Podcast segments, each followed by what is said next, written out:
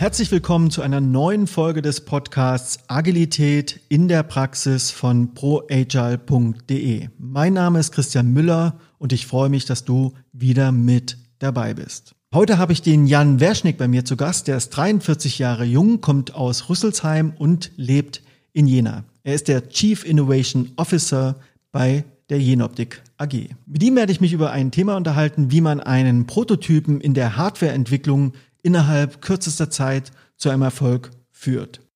Jan war damals Projektleiter in einem Projektteam, die wie ein Himmelfahrtskommando waren. Die haben sich mit ganz neuen Themen beschäftigt, wo sie so noch gar keine Erfahrung hatten in dem Businessumfeld. Und denen ist was Unglaubliches gelungen. Innerhalb von zehn Wochen haben sie ein intern bei manchen schon als gescheitert geltendes Projekt zu einem Erfolg geführt. Und darüber werden wir uns heute unterhalten.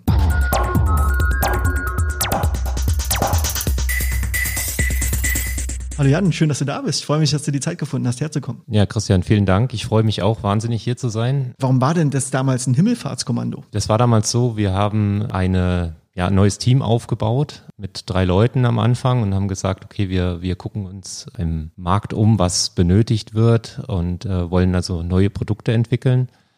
Und ja, da haben wir auch tatsächlich was gefunden. Und weil wir aber nur drei Leute waren, haben wir gesagt, okay, das macht dann die Entwicklungsabteilung. Ne? Wir machen also das Lastenheft oder die Beschreibung des Produkts fertig. Wir machen die ganzen Kundengespräche, Interviews, arbeiten die Spezifikation raus. Und dann gehen wir doch zur Entwicklung. Da haben wir ja viele Leute und die entwickeln das dann. Aber die haben das dann nicht gemacht. Also ihr seid irgendwie in diese Situation gekommen, dass ihr aus einem Anspruch, Ideen und Business Cases zu entwickeln, plötzlich aber auch in die Umsetzung gekommen seid. Wie war denn das damals für dich oder für euch? Ja, das war ähm, erstmal sozusagen schon eine Überraschung, weil wir haben immer gesagt, okay, wir, wir wollen eben uns auf die, die Business Cases konzentrieren und wollen eigentlich jetzt nicht noch eine parallele Entwicklung aufbauen. Gleichzeitig ist es aber natürlich so gewesen, wir haben äh, natürlich auch den äh, Profilierungsdruck gehabt. Also wir mussten uns ja auch beweisen und wir wollten uns auch beweisen, dass wir also in der Lage sind, Produkte zu generieren die dann auch zu Umsatz führen. Ja.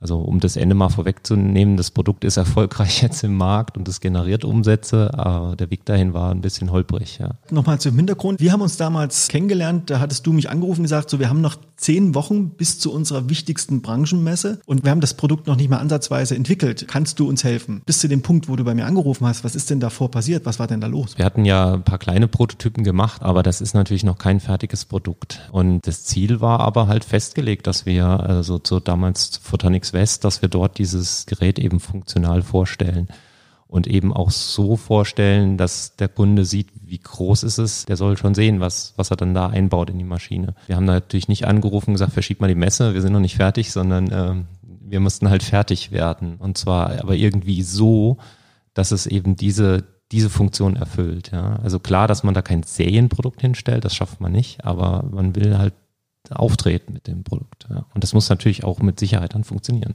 Kannst du darüber erzählen, was das für ein Produkt war? Das Produkt geht in die Lasermaterialbearbeitung und das dient letztendlich dazu, äh, nur Laserstrahlen aufzuweiten. Andererseits will man das natürlich alles digitalisieren, also Industrie 4.0. Das heißt, äh, man möchte ein bisschen ähm, mitkriegen, wie oft wird das benutzt, was wird da benutzt, äh, will das elektronisch ähm, vielleicht vorhersagen. Also gab es die wildesten Ideen auch äh, zur Kontrolle des Geräts, Predictive Maintenance und so weiter.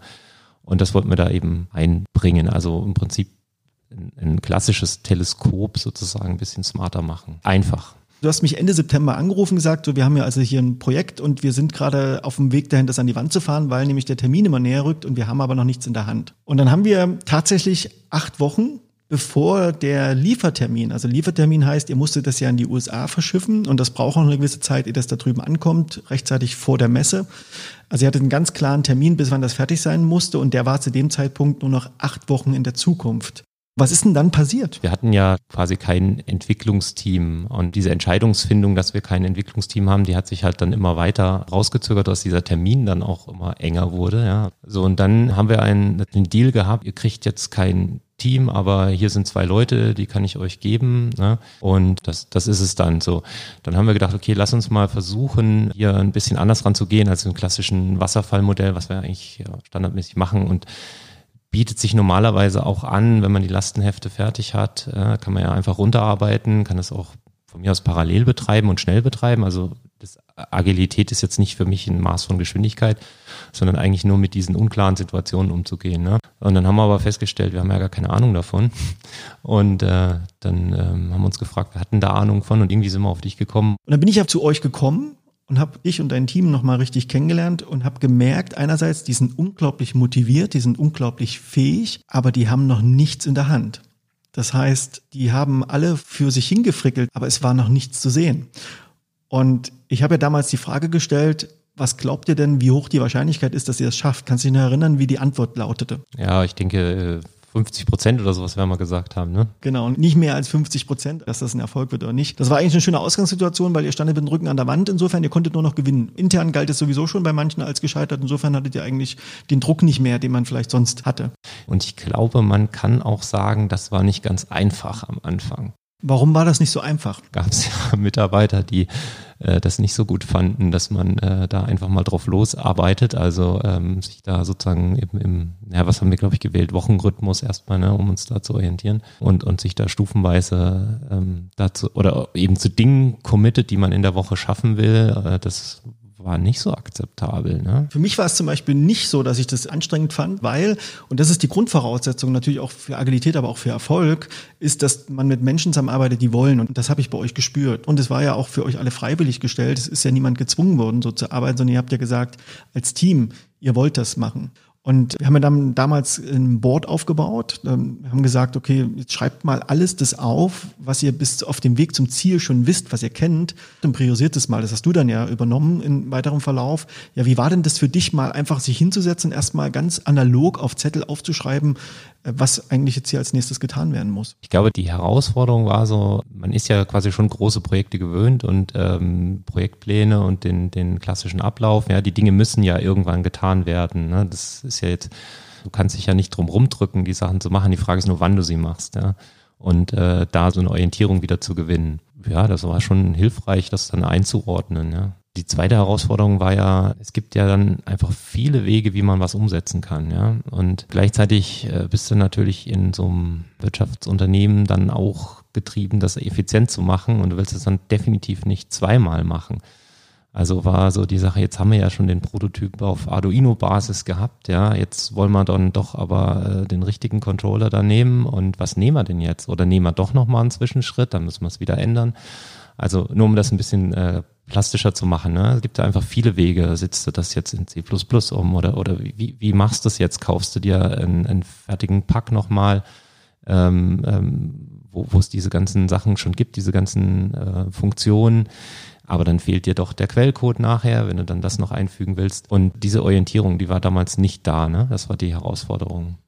Ihr seid ja gestartet zu der Zeit mit fünf oder sechs Leuten und habt ja alle noch in verschiedenen äh, Ecken des Hauses gesessen. Ihr saßt ja noch nicht zusammen. Das habt ihr später verändert. Wie hast du das wahrgenommen, diese Veränderung hin zu einem kolokalisierten Team, was 100 Prozent seiner Zeit disziplinübergreifend zusammenarbeitet? Ja, also die schnelle Antwort ist absoluter Hit, ja das stimmt, die waren wirklich in anderen Gebäuden. Es waren Experten, alle für sich, ja. Also jeder sein Experte auf dem Gebiet. Und was macht der natürlich, wenn der schnell sein will? Naja, der macht die Tür zu und fängt an zu arbeiten, ne? Aber das funktioniert ja dann nicht. Der will das perfekt machen, aber du brauchst es eigentlich nicht perfekt, sondern du brauchst nur das, was, was du halt für diese Messe brauchst.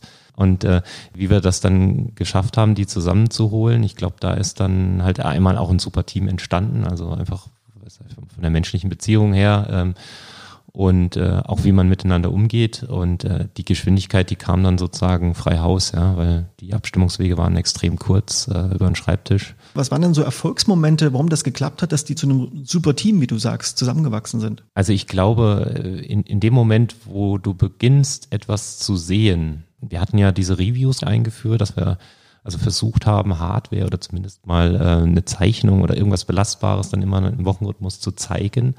Und dadurch war dann auch jeder angespornt, da natürlich will man da mithalten. Ne? Und dann, wenn dieses Gefühl entsteht, dass, dass da halt was entsteht und, und das auf einmal vorwärts geht, ich glaube, da mehr braucht es dann auch nicht. Ich kann mich noch super an dieses Review tatsächlich erinnern. Ihr hattet miteinander gesprochen und wart so ein bisschen verzweifelt daran, dass ihr zwar theoretisch jetzt alle wieder wisst, wo es hingeht, aber euch trotzdem so ein bisschen dieser finale Impuls fehlt. Und ich hatte den Eindruck, alle haben ihre Sachen soweit äh, gut fertig, nur keiner traut sich jetzt mal das Ding zusammenzubauen. Dann haben wir da einmal mal in einem Review gesagt, Leute, Ziel des nächsten Sprints war so eine Festlegung im Team, jetzt bauen wir es mal zusammen. Ich glaube, einen Tag später lagen auf dem Tisch überall die Komponenten, die haben das zusammengeschlossen, es hat auch funktioniert.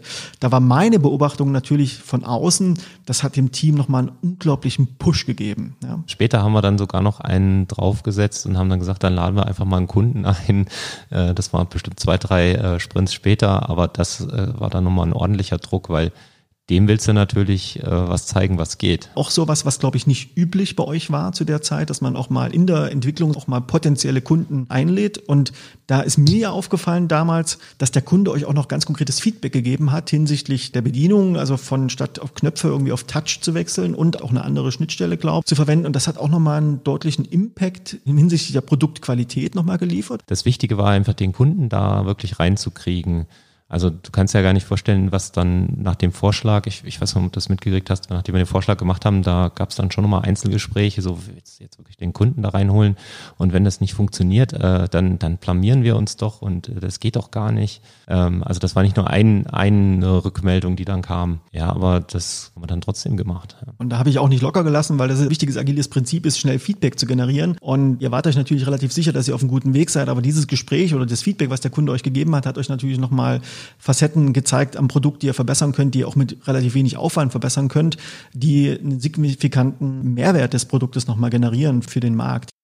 Ich habe dann erlebt, dass ihr dann ganz viel auch zusammengesessen habt. Der eine hat äh, mehrmals am Tag mit einem 3D-Drucker ein Gehäuse neu gedruckt. Da waren ganz viele 3D-gedruckte Teile, weil ihr manche Komponenten auch gar nicht rechtzeitig bekommen habt und habt dann aber sehr kreativ und auch sehr unkonventionell Lieferprobleme zum Beispiel überbrückt und gelöst. Da wurden teilweise Zahnräder aus Plastik gedruckt, nur damit das in dem Prototypen so auf der Messe funktioniert zu den Zahnrädern aus, aus 3D gedruckt. Äh, wir haben ja dann später mal einen Lebensdauertest gemacht mit den Plastikzahnrädern und äh, die sind es nicht, die kaputt gegangen sind. Also das war immer so ein Vorteil, ja, ihr, ihr druckt das aus Plastik, dann geht es kaputt. Diese Vorteile, die da äh, mitschwingen, ja, haben, es muss aus Metall sein, damit es geht. Also das muss nicht aus Metall sein. Ja, das muss halten, das stimmt. Ja, es muss auch ein Lebensdauertest bestehen.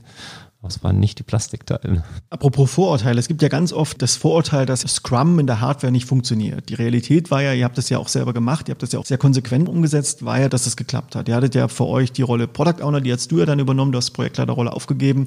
Einer von euch aus dem Team, äh, der damals von Mercedes, glaube ich, kam, hat die Rolle Scrum Master übernommen, weil er es da einfach auch schon kennengelernt hat und auch so gearbeitet hat in der Scrum. Und am Ende des Entwicklungszyklus habt ihr es tatsächlich geschafft, noch vor der Zeit, noch vor dem Termin, ich glaube, ihr wart eine Woche früher sogar am Ende dann wirklich fertig mit allem, den Prototypen fertigzustellen und später kam sogar noch eine Mail von dem Vertriebsmitarbeiter von der Messe und kannst du dich daran erinnern, was da gesagt wurde?